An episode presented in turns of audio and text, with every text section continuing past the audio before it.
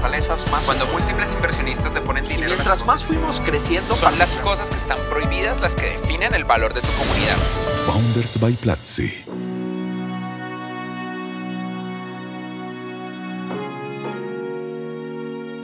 Corny es la creadora de Runa. Runa es probablemente una de las startups más exitosas del mundo del B2B en la historia de Latinoamérica. Antes de ello, Corny estuvo encargada de construir el imperio que el día de hoy es Cabify y es probablemente la mejor founder de startups B2B que tiene nuestra región latinoamericana. Bienvenida, Corny, a Founders by Platzi. Wow, qué buena introducción. Gracias, Freddy. es simplemente la honestidad de mi corazón hablando de lo mucho que te respeto como founder. Tu historia y tu trabajo es increíble. Así que arranquemos por contextualizar a la audiencia de qué es Runa.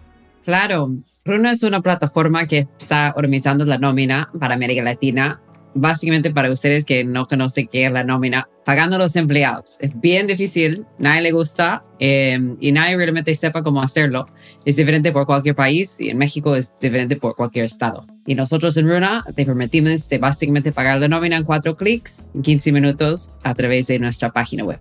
A mí me encanta tu historia, que tú empezaste en el mundo de la banca de inversión Tú arrancaste en Morgan Stanley y pasaste por un fondo que es muy famoso en Silicon Valley y en general en todo el mundo, que se llama DFJ que es como todo el mundo le llama al final del día, DFJ Investments. También estuviste como entrepreneur en residence y tú decidiste dar el salto, dar el salto de estar en el mundo de la banca de inversión de Silicon Valley a eventualmente ser founder, luego ser la Chief Marketing Officer de Cabify y eventualmente convertirte en la Chief Executive Officer de Runa. ¿Cuál es la diferencia que tú encuentras más marcada entre la vida de la banca de inversión y la vida de emprendimiento? En realidad, este, había un emprendimiento antes de entrar el banco de inversión. Eh, oh. después, de, después de universidad, eh, después de graduarme, eh, yo hice un Fulbright en China, en el área de microcrédito, y después de mi Fulbright lancé una ONG en China, una ONG en línea. Era mi primer emprendimiento en, en línea muchos problemas con esa aventura, pero al final uno de mis aprendizajes más grandes de ser fundador era justo esto. Necesitas entender cómo manejar Excel para cualquier cosa. Si piensas en operaciones, marketing, ventas, producto, como siempre necesitas usar Excel. Y yo no sabía cómo usar Excel. Entonces decidí dónde puedo aprender de usar Excel. Bueno, me voy por un banco de inversión y fue Morgan Stanley. Es impresionante para mí como un banco de inversión, eso nunca era mi perfil. ¿ah? Es muy estricto, muy serio, muy conservador. Entonces, ¿por qué lo hiciste? Todos nosotros podemos como hacer lo que necesitamos hacer, ¿no? Eh, yo he hecho lo particularmente para aprender lo más rápido posible cómo hacer modelos financieros. Siempre era entrar, aprender dos años y salir. Esto era como in-out, ¿no? Claro, o sea, tú básicamente encontraste que era un hack. Tú dijiste, sí esta es la forma más rápida en la que yo puedo aprender las cosas que normalmente no te enseñan para luego emprender por mi propia cuenta. Exacto. Es, como, esto es un tema que ha pasado muchas veces en mi vida. Era lo mismo aprendiendo China en vez de aprenderlo en universidad. Simplemente salí de mi universidad, me mudé a China y en un año aprendí chino y regresé a mi universidad y, y empecé como estudiando de nuevo. Lo mismo con español. Me mudé a los 30 años a América Latina y seis meses intenso de español y ya pude hablar y me gusta de intensidad, ¿no? Eficiencia. Algo que es muy poco común de perfiles como el tuyo es que tú tuviste todas las opciones de Silicon Valley. Tú tuviste todas las opciones de el mundo de la banca de Estados Unidos y tú tomaste la decisión consciente de invertir tu tiempo en dos mercados emergentes, por un lado el mercado de China y por otro lado el mercado de América Latina. ¿Cuál es la razón para, para invertir más en esos mercados emergentes que en un mercado mucho más establecido del país en el que naciste? Sí, súper interesante. ¿ah? no he pensado así, pero es la verdad. Para mí es la oportunidad. Creo que en Estados Unidos hay muchos emprendedores atacando muchos problemas, ¿no? Pero muchos de los problemas que ellos están atacando es una mejora de 5% o 10% encima de un 10% encima de otro 10%. Es como máxima eficiencia de cualquier cosa, ¿no? Y creo que como veamos América Latina, ¿no? Penetración de seguros privados, 8% educación, tú sabes mejor que yo, es como 35% de la población tiene ah, más que una eh, secundaria. 35% tiene una cuenta bancaria en México y más de 60% no tienen. En Estados Unidos, cada una de esas cifras son cerca de 100%. Entonces, ¿qué problemas realmente estamos resolviendo, no? Y cuando me metí en China, era lo mismo en 2000, 2004, es la primera vez que me mudé ahí. Y era lo mismo, como tanto para hacer y siempre cuando hay tanto de hacer, la manera más económica, este, más rápido de hacerlo es a través de la tecnología. Esto es fascinante. O sea, en resumen, tú encontraste que el delta de crecimiento de invertir en un mercado emergente, tu tiempo iba a ser mucho más grande y mucho más rápido que el existente en un mercado que ya está mucho más desarrollado como el de Estados Unidos y eso te llevó a tomar estas decisiones. eso es uno de esos insights poderosos que normalmente uno no tiene. ¿Cómo descubriste esto? Bueno, creo que siempre tenía ese interés de, de otros, otros mundos, ¿no? Recuerdo creciendo, mi madre siempre me, nosotros fuimos a viajar mucho um, a como países súper diferentes. Recuerdo a los 8 o 10 años yendo a Tailandia, Indonesia y lugares así que, no sé, cuando eres 8, 9, 10 años no piensas en, en esos la diferencia, ¿no? Que de un país a otro, otro continente a otro. Y creo que ahí como me puso ese chip de de pensar diferente desde día uno, ¿no? Y recuerdo como algo también que he dado cuenta es que recuerdo en, en Cambodia, eh, cuando fuimos ahí y mirando como chicos este, nadando en, en, el agua durante como mediodía, ¿no? Normalmente cuando yo tengo, tenía mi colegio, preguntando, oye, ¿por qué ellos están acá y no están en colegio? Bueno, colegio es un privilegio, ¿no? Y, y no todos pueden tener acceso a esto. Y era la primera vez donde como clic para mí que wow, no todos tenemos las mismas oportunidades, no tenemos el mismo acceso. Y no sé, me, motivó de, tener impacto, ¿no? Es de tomar acciones en otros lugares afuera de, de mi propio país. Este, podía hacerlo también en mi, mi, propio país, pero para mí creo que pensaba, bueno, Estados Unidos va a ser bien, voy a enfocarme en otros lugares, ¿no? Oye, esa fue la razón por la que fueron tus viajes por el sureste asiático lo que te animaron a aprender de chino como idioma y de China como cultura, además de tu entrenamiento en economía cuando fuiste a la universidad? Mi carrera en universidad era economía, pero de mi enfoque adentro de economía era economic development, ¿no? Entonces estuve súper enfocado en cómo, cómo podemos cambiar sociedades a través de economics, ¿no? Y ahí me enganché mucho eh, todo el concepto de microcrédito. En primer, recuerdo mi primer año de universidad era como explosión mental como, wow, microcrédito es la voz, ¿no? Esto va a curar todo. Y, y empecé a estudiar, estudiar. Y ahí encontré que la economía que tenía lo más potencial y particularmente también para microcrédito era China porque población, este, varias, muchas mujeres, como la comunidad y decidí, bueno, si voy a crear impacto en China, tengo que aprender chino. Y, ahí literal, eh, ok, ¿cuál es la manera más rápida de aprender chino? Y ese, voy a tomar una clase local en...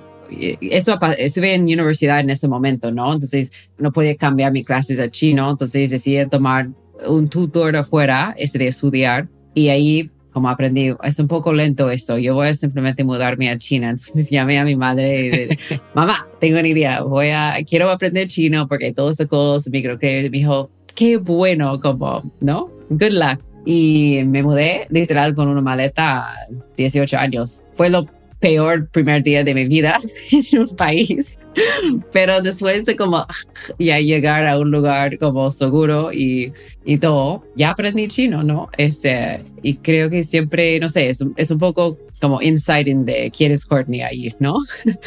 Qué interesante. Oye, tú eres de las pocas personas que creciendo en el mundo de Estados Unidos tienes la perspectiva muy completa de cómo funciona el ecosistema tecnológico de emprendimiento y cultural del sureste asiático, de China y de Latinoamérica al mismo tiempo. Entonces te tengo dos preguntas. La primera es esta.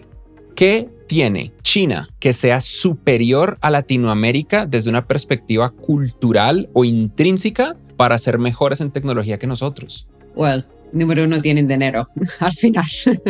este. pero, tú dices dinero en escala porque el Producto Interno Bruto per cápita, el GDP per cápita de China y de Latinoamérica es muy similar. Este, bueno, lo que puedo decir como fuera de esto, ¿no? Este, es honestamente mucho del éxito de China hablando de poniendo mi gorra de, de Development Economics, ¿no? Que la razón que funciona versus lugares como India o América Latina es por el gobierno, ¿no? Tiene tanto poder se deciden, bueno, vamos a crear un pequeño Silicon Valley acá, vamos a mudar todas esas casas, todas esas universidades, vamos a poner una calle acá, vamos a construir un pequeño Silicon Valley. Y van a hacerlo en un año y la gente que vive allí van, vamos a mudar a otro lugar. Entonces, lo que estoy tratando de decir es como esos state-run governments, ¿no? Donde es como un gobierno súper fuerte con un plan. Lo mismo mentalidad después de décadas, ¿no? De China va a ser número uno, China va a ser número uno. Esta continuidad de, de enfoque en gobiernos y poder no tenemos en América Latina, no tenemos en Estados Unidos, ¿no? Y para los ese, economías desarrollando más tarde, es súper importante de tener esto, ese enfoque de inversión, enfoque de eh, políticamente, socialmente, ese, de, de tener esa estrella norte, ¿no? Y ahora démosle la vuelta a la pregunta. ¿Qué tiene Latinoamérica en tu perspectiva que es superior a China para su futuro como potencia en tecnología? Mm, buena pregunta. Hay varias cosas, ¿no? Este, el tema es que muchas de las cosas que están en América Latina también veo que hay oportunidades en China, ¿no? Y son parte de ser un late developer, ¿no? Estos como grandes oportunidades en el mercado que acabo de mencionar algunas cifras. No tenemos que combatir esa infraestructura que es existente, que es un tema que enfrentamos en, en Estados Unidos. Un ejemplo, todos tienen cuentas bancarias. Entonces, cuando llega una cuenta bancaria digital, es como, bueno, ya tengo mi app de mi banco, como, ¿cuál es el beneficio de gravitarme, migrarme a, a tu cuenta, no? Versus acá es como, bueno, no tengo uno, pero qué bueno que uno llegó como por mi móvil, ¿no? Es mucho más fácil de, de conseguir esa adopción. Lo mismo en SaaS, en software, ¿no? Creo que para nosotros no veamos muchos clientes que tienen un software de nómina. Quizás usan un software antiguo, quizás, este, pero esos softwares no organizan nada, entonces es un gran calculador, no tiene nada guardado ahí. Entonces para abandonarlo, para adoptar Runa, la decisión lo toman en segundos. No es así en Estados Unidos, como todos tienen un software de nómina que han usado por años. Entonces, para migrar de uno a otro es costoso, doloroso, ¿no? Entonces, tienes que convencerlos que vale la pena. Entonces, ese switching cost es muy alto. Entonces, muchas de las cosas que veamos en América Latina, creo, este, oportunidades de mercados gigantes, este, también tienen lo mismo, ese mismo que ya pueden este, manejar la aventura que, que, es un startup, ¿no? Los ups and downs así, pero creo que también los chinos son muy buenos en esto, ¿ah? también enfocando en un punto y dirigiendo así esto. Te tengo una pregunta relativamente relacionada. Los founders, tenemos la obligación de ser máquinas de nunca parar de aprender, máquinas de constante aprendizaje porque nuestras empresas crecen en ocasiones al ritmo que nuestro equipo crece, pero también al ritmo que nosotros crecemos. Como fundadores estamos obligados a no, a no parar de aprender para crecer. Me gustaría entender desde tu perspectiva cómo aprendes, porque parece fascinante, por ejemplo, la forma en la que aprendiste mandarín, la forma en la que aprendiste modelos financieros, la forma en la que aprendiste de diferentes mercados. Tú claramente tienes una forma de buscar el camino más corto, más eficiente y que te deje la lección más clara. En resumen, ¿cómo aprende Corny? Cuando pienso en, aprendizajes es como en cada etapa estuve consiguiendo un skill set que podría usar en, más adelante. Entonces, acabamos de mencionar algunos, algunos que no uso ahora, como en China es cero útil en mi vida ahora, pero me han dado la infraestructura de aprender español seguramente, ¿no? Hay otros skill sets que he usado en camino. Un buen ejemplo es en mi segundo startup en Nueva York. Este, hemos hecho enfocado mucho en diseño era una, un e-commerce relacionado a joyas. Entonces tenía que aprender, no tenía que aprender, decidí de aprender Adobe Illustrator, Photoshop, porque me molestó esperando tanto para los diseñadores de hacer su cosa, ¿no? Entonces quería que ellos hacen lo que necesitan hacer y después pasármelo para que pueda hacer ese ajustes mucho más rápido versus esperando como turnos, ¿no? Entonces ya aprendí cómo, cómo hacer este Adobe InDesign y, Photoshop y todo esto en, YouTube, como poco a poco, cómo cortar algo en círculo, ¿no? Cómo cambiar colores de algo en Adobe Illustrator, ¿no? Pero el punto de esto es que creo que cuando tienes la motivación de aprender algo, tú puedes aprenderlo muy rápidamente, ¿no? Entonces, todos mis skill sets que, que tengo es ha sido por algún uso, ¿no? No simplemente que, ah, tengo tiempo, que voy a aprender. Entonces, creo ese sería el primer consejo a, a, otra persona, es que si tienes una aplicación de algo, es lo mejor momento de, de aprender cómo usar algo, ¿no? Justo tenemos a alguien en, en el área de demand generation en Runa que tiene que manejar una plataforma que no entiende. Entonces él está tomando un curso de cómo aprenderlo. Justo un muy buen eh, ejemplo, ¿no? Nosotros vamos, vamos a abrir en Brasil, entonces buena oportunidad para mí de entrar este Duolingo y empezar estudiando portugués, ¿no? Pero para mí, si no hay esta presión para necesito saber cómo hacer eso, nunca voy a aprender esto es fascinante porque en resumen tú te pones en una posición donde sea imposible para ti no aprenderlo. Y si yo lo reflexiono, yo creo que yo he hecho lo mismo. No, no igual a tu historia, por supuesto, pero creo que es muy similar esto de forzarte a una posición en la que no tienes de otra, en la que te tocó aprender y comprometerte de tal manera que las excusas desaparezcan del cerebro. Es un buen momento para mencionar a nuestra audiencia que Platzi tiene un curso básico de portugués para hispanoparlantes. Si quieres aprender portugués, lo puedes hacer en Platzi. Tú y yo hemos hablado mucho en el pasado del reto de Latinoamérica respecto al talento. Y para salir de la respuesta obvia, por supuesto que Platzi está formando talento. Por supuesto que en Platzi nosotros estamos preparando la próxima generación de profesionales y emprendedores en tecnología.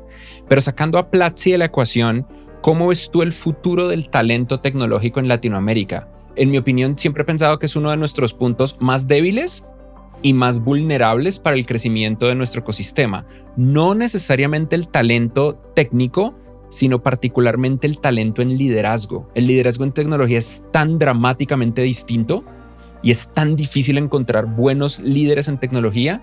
Me encantaría tu perspectiva.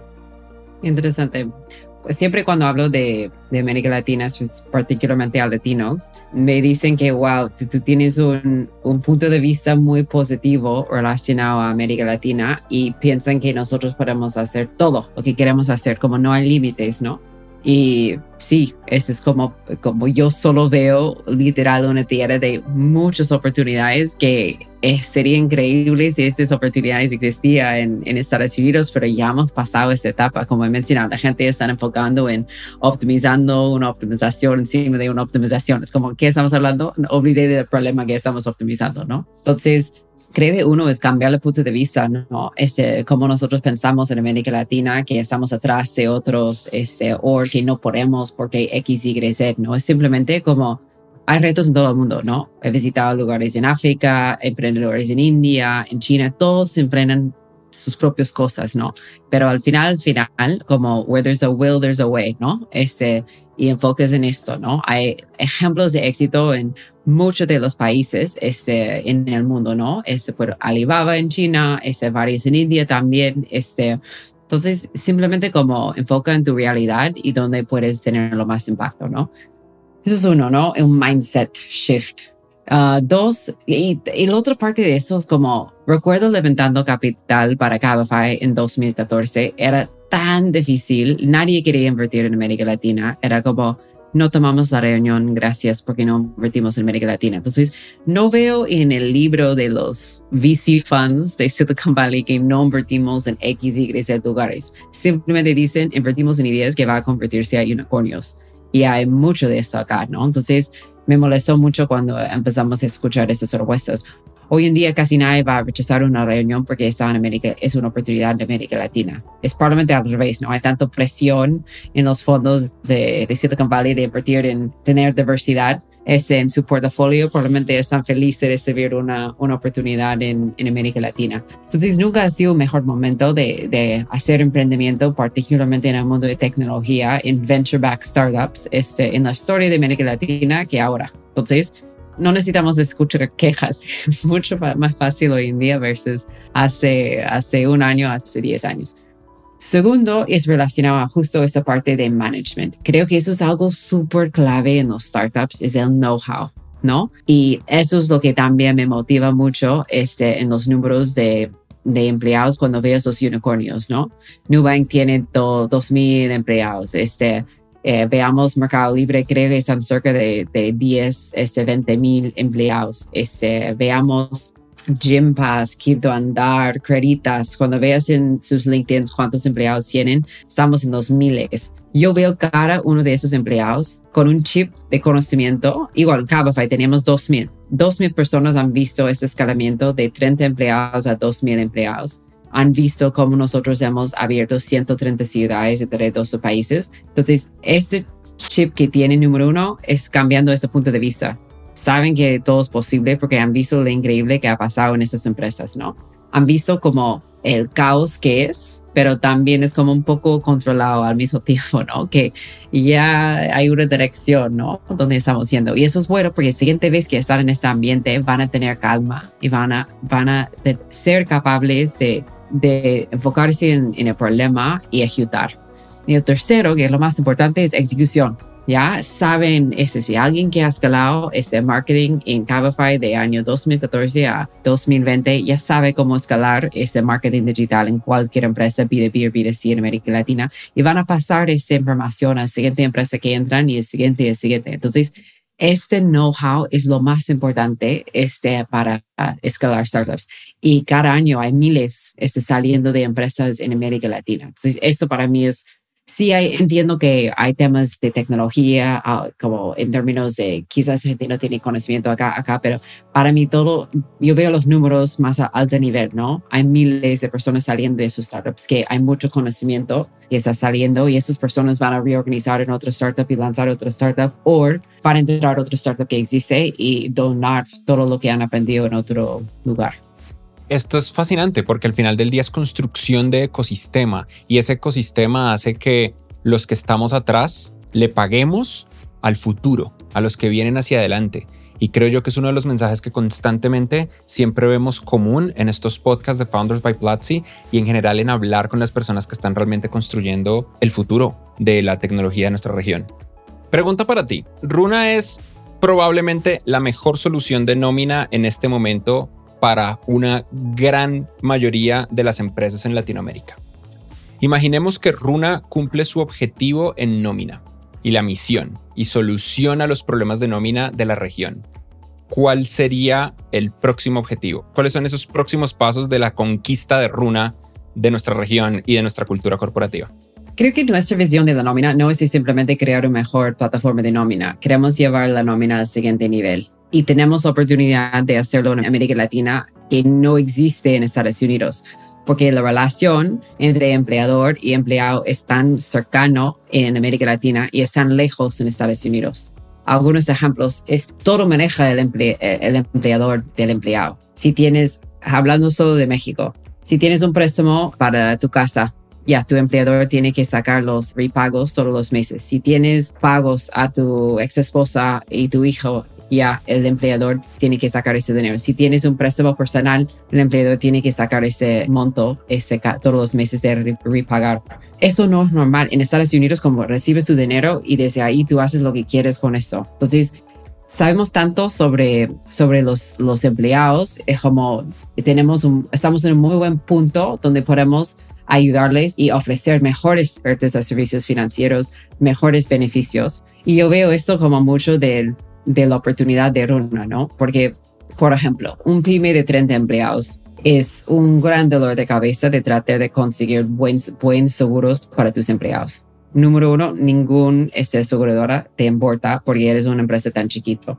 No eres BBVA o ese Bembos de México o Coca-Cola donde tienes miles, miles de empleados, ¿no? Pero en Runa, nosotros sí tenemos ese cientos miles de, de, empleados, ¿no? Donde nosotros podemos poner todos juntos y negociar un muy buen tarifa para seguros casos, casos médicos mayores, menores, de tal vida, ese, y podemos ofrecerlo en la plataforma. Las empresas pueden participar o las empresas no necesitan participar, pero este empleado, porque esta parte de la red de Runa, va a recibir mejores beneficios. Y no, no para con seguros. Este, este año nosotros estamos sacando este Salary on Demand, donde ya estamos en, si recibes tus pagos cada quincena, es el 7 del mes, tú puedes pedir este, tu sueldo ahora, este, porque ya sabemos cuánto recibes para tu pago. Entonces, creo que en cinco años vamos a ver este concepto de quincenas y recibiendo tu pago en la quincena como algo súper raro, porque deberíamos en el mundo digital recibir nuestros sueldos después de cada día, ¿no?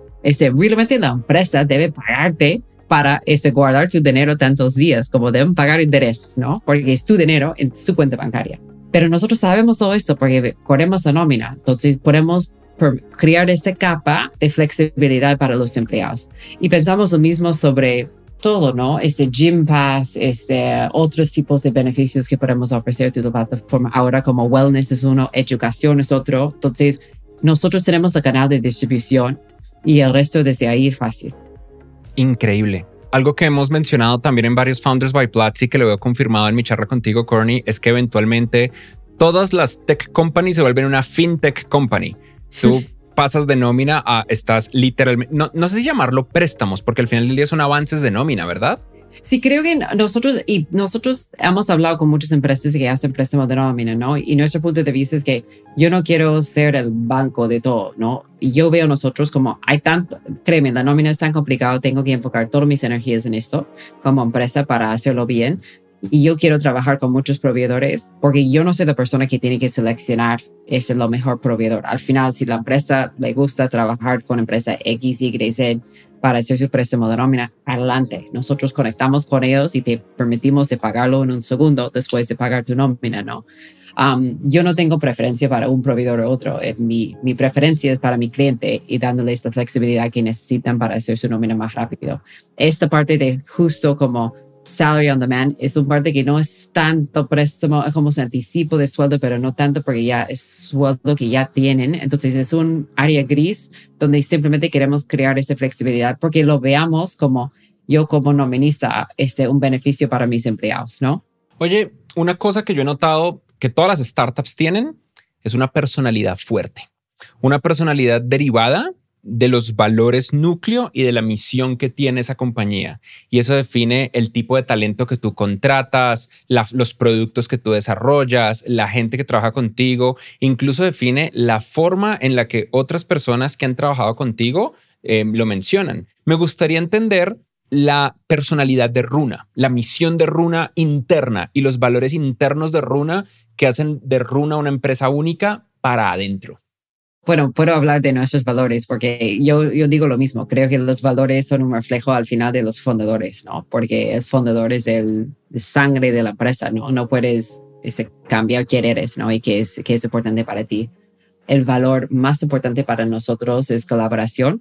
Es imposible de hacer algo en Runa sin tocar a otra persona. Entonces, este concepto que tienes que trabajar con otras personas. Eso significa que tienes que tener una sonrisa, conformar que a otras personas les gusta trabajar contigo, comunicar bien, es alinear en expectativas, resultados, planes, ejecución. No teníamos este valor al principio, ¿no? Porque era natural. Cinco, cinco chicos en un cuarto, ya colaboramos porque estamos juntos, ¿no? Pero después de crecer empiezas de hacer algo, es como, ah, ah, no, no puedo hacer eso sin chequear con marketing, sin chequear con ventas, sin chequear, eh, para confirmar estamos alineados. Y ahí entra la necesidad para gente que quieren trabajar juntos de lograr algo, ¿no? Entonces, colaboración para nosotros es clave, clave, clave. Segundo es explorar. Creo que, y digo esto mucho en Bruna, como ya hacemos cosas de una manera hoy en día pero podemos cambiarlos mañana. Y ojalá tú eres la persona de ayudarnos, es ver como la dirección correcta o mejorar, optimizar nuestros procesos. Siempre debemos explorar y probar nuevas cosas. Entonces, nos, Ruda tiene tres años. Claramente sabemos cómo conseguir usuarios usando marketing digital, pero cualquier persona que entra debería encontrar otra cosa que no hemos probado o una cosa que hemos probado, pero quizás no hemos probado, probado en esta manera, con este color, con esta este ejecución, ¿no? Otro valor que es súper importante ahora, y no sé, ustedes han encontrado este reto, tenemos un, un valor que es ownership. Es como, no sé, pero había algo que pasó entre Ronda Samia llegando a Series A y después de Series A a Series B, ¿no? Entonces, nosotros ya después de cerrar Series A, porque para los que están en la audiencia, iría en tu cabeza, quiero quiero resolver la nómina en América Latina. Ya tengo esta idea, eso es mi plan, mi PPT, mira lo que voy a hacer. Sí, sí, sí. Y después tú estás construyendo, vamos a poner el producto en el mercado. Ok, estamos viendo si a la gente le gusta, quieres este feature, voy a ponerlo. Ah, la gente, eso no me ayuda a vender. Y estás explorando, ¿no? Es totalmente una exploración como un analogy, como estás tirando papel a la pared y estás mirando si se pega, ¿no? Y cuando se pega, tú tiras otra vez, ah, se pegó otra vez, ¿no? Se pegó otra vez. Y después como 10 veces, como ya, eso funciona. Entonces eso es un negocio. Bienvenido a, ya, ahora vas a cerrar tu series A porque tú tienes un negocio. Felicidades. Eso no significa nada porque ahora tienes que escalarlo. Entonces, y, tienes toda la razón. Muchas, muchas personas creen que levantar inversión es algo para celebrar y es apenas el primer paso. Uno tiene básicamente una deuda. Uno tiene que convertir el levantar una inversión en crecimiento expectativas. Entonces ahí, ok, bueno, gente piensa que no solo es una idea en papel, pero actualmente es un negocio y ahora tienes esa presión después de aceptar capital de llegar a ese número en la pared. Y ese número en la pared normalmente es 5, 10, X veces más grande que, que cuando serás tu series A. Y cuando pones ese número en la pared, la única manera de llegar de acá a allá es optimizando procesos, optimizando muchos procesos y todos los procesos entre organizaciones son así. Entonces, para cada cosa que quieres hacer necesita un project owner, ¿no? Si es, bueno, vamos a mejorar comunicaciones con usuarios. Ah, ¿quién va a ser el dueño de eso? Y porque eso toca producto, toca tecnología, toca el área de marketing y quizás necesitamos conseguir todos estos puntos de vista y necesitan hacer diferentes cosas, pero al final queremos que lograr nuevo customer communication en dos meses y vamos a cruzar la línea ese con ese objetivo, ¿no? Entonces, este concepto de project ownership y ownership, como yo voy a ser el dueño de esto, pero voy a trabajar con 10 otras personas para lograrlo, es bien difícil, ¿ah? Y justo estoy enseñando un training en esto en Runa en marzo y Platzi quiere otra este, eh, profesora. Puedo abrir mis servicios. ¿ah? Un, curso, un curso de apropiación valdría por completo la pena, porque en Latinoamérica sí tenemos un problema a nivel cultural y es que nos cablean muy duro desde niños para seguir órdenes, no para tomar iniciativa y responsabilidad. No es culpa solamente de nosotros, todo el sistema está diseñado de tal manera, incluyendo el sistema corporativo latinoamericano, pero está tan metido en nuestra cultura que incluso lo tenemos en frases. Por ejemplo, en Colombia nosotros decimos a la orden. En México la gente responde no con un what, sino con un mande. Es, es, es tan, ¿cómo se dice esto en español? Ingrained in your brain Sí. Y es básicamente desprogramarnos. Pero ¿cómo logras eso? ¿Qué es lo que tiene que hacer una empresa para darle la seguridad a un miembro de su equipo de tomar los riesgos de apropiarse de una idea? Pero eso es el tema, ¿no? Es que el líder, su objetivo es simplemente de lograr el proyecto en tiempo a la calidad que es como lo que todos nosotros esperamos. No es su trabajo necesariamente de escribir un artículo, de saber cuál es un aguinaldo en México ni construir una página web, pero él tiene que organizar con todos los stakeholders que están involucrados en el proyecto, hacer los check-ins, crear un timeline, este, crear, hacer los updates y levantar la mano cuando las cosas no están yendo bien y no vamos a lograrlo en tiempo por calidad o tiempo para juntarse conmigo o con los stakeholders y decir qué hacemos, ¿no? Y esto es como, eh, todos nosotros tenemos este problema y, creo que si, si enseñamos un workshop en eso va a ayudar un montón, porque por lo menos vamos a alinear en expectativas mías a todos los empleados de lo que espero de cualquier proyecto que vamos a hacer, que es básicamente cualquier cosa que hacemos en una hora. Es un proyecto. Me encanta. Esto es una habilidad blanda fundamental. Nosotros tenemos la Escuela de Desarrollo Profesional y Habilidades Blandas dentro de Platzi y hemos tenido cursos como cursos de inteligencia emocional, de comunicación asertiva, de cómo hablar en público. No se me había ocurrido un curso de apropiación, ownership. También es porque es, difícil, es, es tan difícil que no tenemos una palabra en español sí, que lo describa fácilmente. Sí, nosotros estamos justo buscando los valores en, en español. Es como, pero qué palabra usamos, es como ser dueño, ¿no? no es como no suena bien, ¿no? No, en, en, Platzi nos rendimos. Nuestros valores están en inglés. Never stop learning, teams are better than heroes. Al final escogimos eh, ownership porque era muy difícil. Honest feedback, takes courage. ese es el tipo de valores internos de Platzi. Sí. Dándole la vuelta a esta idea porque estamos demasiado positivos. La gente viene acá por el drama, por la sangre. Me gustaría saber qué te frustra. Un founder al final del día es una persona que mentalmente vive en el futuro, pero que físicamente está forzado a vivir en el presente. Nuestras mentes están 5 a 10 años en el futuro y nuestros cuerpos están acá hoy. Y eso inevitablemente genera frustración. Si tú tuvieras una varita mágica que pudiera cambiar algo del mercado, del ecosistema, de tu compañía, ¿en qué la usarías? Bueno, mi frustración es la oportunidad, ¿no? Nosotros hemos estado desarrollando la plataforma de nómina para México para tres años y honestamente que pensamos que estamos, hemos logrado 50% de lo que queremos hacer. 50% después de tres años. Cabify no tomó este tiempo, ¿ah?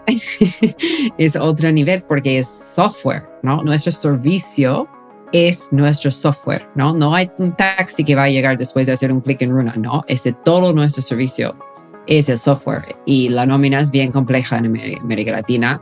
Ninguna institución con quien trabajamos, Seguro Social, este, cualquier este, secretario de finanzas en México, todas las instituciones, este, hay 15, ninguno tiene un API. Entonces, para conectar con ellos, tenemos que construir un software entre nosotros y ellos. No hay como una lista de cómo hacer esto y es bien caro al final también. Hemos invertido todo nuestro dinero, como en Runa, si ves nuestro equipo de 100 personas, 80% es producto y tecnología. Tenemos cinco vendedores. Como debe ser. Sí, pero al final es como, te frustra también porque ya estás con un cliente, es como, bueno, todo está yendo bien y pregunta, y, ah, y este trabajador tiene algo raro siempre, entonces necesito en super fidelity, ay, crap, no tenemos este feature, ¿no? y esto pasa mucho y es como, ah, ¿no? Después de, de, tantos años juntos eh, trabajando en eso, todavía hay huecos, ¿no? Y créeme, cuando lo veo como un snapshot hoy en día versus día uno, te cuento, alto nivel. En México hay 10 esquemas de pagar a la gente y hay 32 estados. Cuando lanzamos un Y Combinator teníamos un estado, un esquema de pagar a la gente. Hoy en día tenemos casi todos los esquemas casi, y todos los estados, pero todavía, como te comenté, hay 50% hecho porque, porque hay mucho más detrás de esto, ¿no? Entonces simplemente es una industria muy, muy duro, pero por eso los softwares de nómina, después de construirlos, no simplemente lo abandonan para otra cosa, ¿no? Los softwares antiguos que tienen 20, 30 años aquí es una gran inversión que han hecho en su plataforma, no van a abandonarlo para migrar a la, a nube. Y por eso existe la oportunidad de Luna, de crear un software mucho mejor, pero no es algo que voy a hacer entre un día y otro, no. Qué interesante. Yo creo que ningún founder está contenta con la velocidad de su equipo. Nosotros, y eso es, eso es una maldición en cierto modo.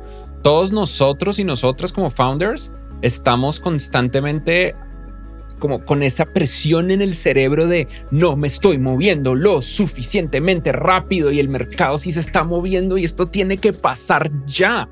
Pero también al mismo tiempo, eso, eso es that's the game. Y también es rápido. ¿ah? Cuando ves por atrás, es como, wow, mira, tanto hemos logrado en tan corto tiempo, ¿no? Ese, creo que alguien me dijo que es como estás en el, en el Grand Prix, ¿no? Eres así y todo el resto están ahí en bicicletas. Es como, ¿a dónde vas a, tanto ritmo, no? Es decir, no, tenemos que lograrlo ya, hay mucho más para hacer, ¿no? Pero lo bueno de esto es que la gente dice como, yo puedo imaginarme en Runa para el resto de mi vida. Literal, hay tanto para hacer, no solo en México, pero en todo el resto de América Latina, lo que queremos hacer para empleados, este, es suficiente acá para, para, créeme, mucho tiempo. Oye, yo te iba a preguntar, pero me acabas de decir que Runa es, es el trabajo de tu vida, lo cual es maravilloso. Una de las cosas que creo yo el ecosistema no entiende de lo que significa ser un emprendedor y crear compañías es que nosotros no necesariamente hacemos esto porque queremos ser ricos, nosotros hacemos esto porque queremos cumplir una misión y la misión es más importante que cualquier otra cosa. Yo, el 100% de los founders con los que he hablado, que han vendido su compañía y se han vuelto millonarios, no el 90, el 100%. Después de unos meses están deprimidos. Sí.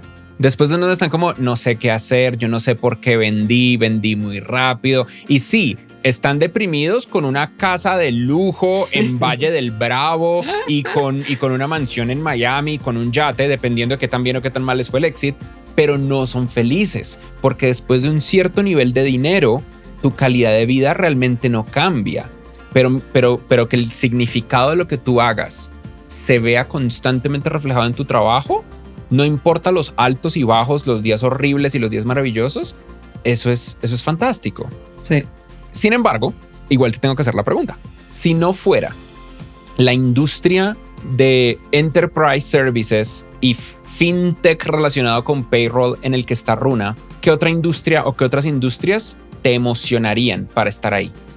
Sí, hay varias, ¿no? Este, creo, otra vez para mí, yo no tengo ningún lealtad a ninguna industria. Mi primer startup fue microcrédito, segundo joyas, tercero no era mío, pero Cabify, taxis, el cuarto nómina. Es como tan dispersos, ¿no? Entonces, lo que me motiva es la oportunidad de usar un modelo y, ponerlo en una industria donde no existe o en un lugar donde no existe y cambiar la industria, ¿no? Eso para mí es, me encanta, ¿no? Es otro approach, es clever, es, y es un reto, ¿no? Eh, no muchas personas han pensado en esto, en que, que están ahí. Entonces, creo mucho de hacer. Me gusta mucho como la vertical de educación. Ah, hay mucho para hacer también en salud. Eh, yo veo otra vez como yo siempre regreso a los market sizes, ¿no? Mercados gigantes donde tú solo necesitas enfocarse en medio porcentaje, un porcentaje para lograr una empresa de un unicornio. Creo que eso es importante porque no sé, cuando enfocas en mercados mucho más chiquitos, eh, hay pocas empresas grandes que han logrado de de ser 50% de un mercado, ¿no? Eh, son poco más en América Latina que tienen grandes historias acá, pero ese, en el modern world hay pocos, ¿no? Entonces, este, me gustó mucho el área de B2B, mucho más que consumer. Todas mi, mis empresas anteriores eran mayormente consumer, pero lo que me gustó mucho en B2B, particularmente en América Latina, yo no soy un consumidor acá. Yo no entiendo los consumidores acá. Yo soy súper diferente, ¿no? Este, me molesto cada vez uso e-commerce acá. No entiendo por qué están atrás, ¿no? Es como, servicio de cliente en todas las empresas ese es malísimo, ¿no? Creo que el servicio de cliente en Estados Unidos es como, si te quejas, te dan más, ¿no? También, también, es por, también es por un tema de confianza. En las economías emergentes y en los mercados donde el ingreso promedio es tan bajo, las personas eh, tienen desconfianza por defecto, que es lo que pasa en Latinoamérica. Donde en Estados Unidos, donde los ingresos son tan altos, la gente tiende a tener confianza por defecto. Y parte de la razón es porque el lifetime value de un consumidor de e-commerce en Estados Unidos es tan alto que no importa que le tenga que devolver una vez que otra fraude, no te va a afectar. Donde en Latinoamérica el fraude es tan alto que eventualmente tú decías como empresa, no me importa, voy a pelear hasta el último centavo. y eso nos atrasa, eso nos atrasa, no hay la menor duda. Para cerrar esta entrevista, quiero hacerte una pregunta profunda. Los founders eventualmente operamos tomando decisiones rápidas. Nosotros tenemos que tomar decisiones rápidas con datos incompletos. La forma en la que lo hacemos es a través de algo que en inglés se llama First Principles o principios fundamentales, que es en resumen verdades absolutas o ideas cercanas a una verdad absoluta que solidifican nuestras decisiones. Por ejemplo, en Platzi, nosotros creemos como first principle o principio fundamental o verdad casi absoluta que una persona dedicada, mientras tenga una computadora conectada a Internet, puede aprender lo que sea de la industria de la tecnología. Y mientras tú creas en ese principio fundamental, tú puedes tomar decisiones rápidas basado en ese principio y tú puedes avanzar rápidamente sin tener que volver a reevaluarlo. Es como crear un andamio de pensamiento estructural para que puedas sobre ese andamio construir mejores ideas. Me encantaría escuchar en Runa y en tu vida como founder, como Corny McColgan, cuáles son tus first principles, esos principios fundamentales en los que crees. Eso como, justo estoy hablando de esto el otro día, ¿no? Siempre crecí con la idea que puedo hacer lo que quiero. Simplemente necesito put my mind to it. Va a ser súper duro, pero cualquier cosa que quiero lograr, yo puedo lograr, punto.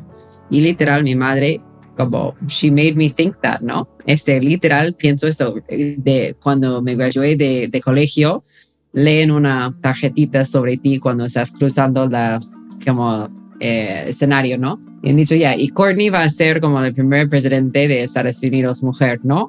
Y, y yo pensaba, claro, ¿no?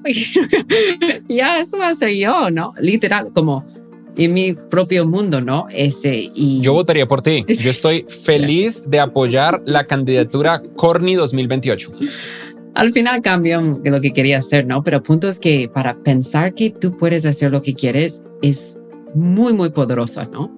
Y tú puedes motivar mucho más personas de pensar que ellos pueden hacerlo también, ¿no? Y hacemos eso todos los días como fundadores, pero lo creo con mi corazón, como yo no hablo de Runa como si vamos a llegar, es como Runa va a ser un billion dollar company, vamos a llegar a la bolsa, soy tan segura, literal tan segura, que sí, bueno, va a tomar un poquito más o menos tiempo, va a tener ese feature más o menos, no sé, pero vamos a llegar porque la oportunidad es tan grande, la solución es tan sencillo, es un hecho. Y siempre digo esto, eh, si una gringa que no sabía, no español puede aprender la nómina en México, créeme, tú puedes aprender la, nómina en México, pero nosotros tenemos que hacer la experiencia para permitirte de hacer eso. Y eso es el problema, que toda la gente enfocada en este problema anteriormente en América Latina eran contadores, gente de sistemas que trabajan con los contadores. CEOs no meten en esto, ¿ah?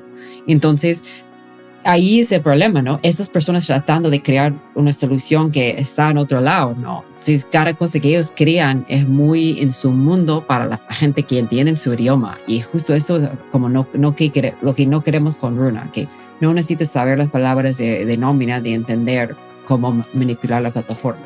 Tiene absoluto sentido. Qué, qué, gran, qué gran historia. Courtney, muchísimas, muchísimas gracias por haber aceptado esta invitación a Founders by Platzi. Es un honor y un privilegio no solamente ser testigo de tu historia como founder, sino además poder tener estas charlas, ser contemporáneos, ser de una otra manera colegas, me hace sentir increíblemente afortunado. Y yo estoy convencido de que voy a votar por ti. Corny 2028, IPO presidencia. no, no, Kamala, Kamala 2028 o lo que sea, ¿no? seamos honestos, Kamala se va a lanzar en el 2024, o sea, ¿cómo? Estoy segura. Yo, yo quiero como los 16 años de Kamala. Corny, un absoluto honor. Muchas, muchas gracias. Su startup se llama Runa. Está disponible ya mismo en runahr.com. Y si ustedes lo encuentran en Twitter, en Twitter es Miss CMC Colgan. Mándenle un tweet diciéndole que queremos tenerla de profesora para un curso de ownership. Y mándenme un tweet a mí como sugerencia de qué título le ponemos en español a ese curso de ownership. Muchas gracias, Corny. Gracias, Ferry. Chao, chao. Bye, bye. Esto fue Founders by Platzi. Te invitamos a escuchar en palabras de Diana Uribe, cronista, locutora y difusora de historia, ¿Por qué Platzi es el camino para la transformación digital? Platzi es una plataforma digital de educación que te enseña una nueva cantidad de habilidades, de entender la vida como un proceso de aprendizaje continuo y de permanente formación. Se meten a platzi.com, te suscribes y ahí vas a encontrar muchas nuevas posibilidades como aprender a vender en línea, o aprender a crear empresas, como aprender programación digital, páginas web, pero no es como que tú te metes en un momento dado en Zoom donde todo el mundo está simultáneamente a una determinada hora y durante un periodo de tiempo fijo. No, Aquí una vez que tú te metes, el tiempo es tuyo, el horario es tuyo, los contenidos están ahí para ti. Entonces tú te metes cuando puedes, durante el tiempo que puedes. Ahí hay toda una cantidad de herramientas pedagógicas claramente pensadas para que puedas entender y aprender y repetir a tu ritmo. Hay talleres, hay profesores a los que se puede consultar, hay estudiantes que están tomando tus mismos cursos y con los que también puedes consultar. Y este espíritu tan especial y tan bonito y tan necesario y tan útil en estos tiempos es de lo que se trata Platzi.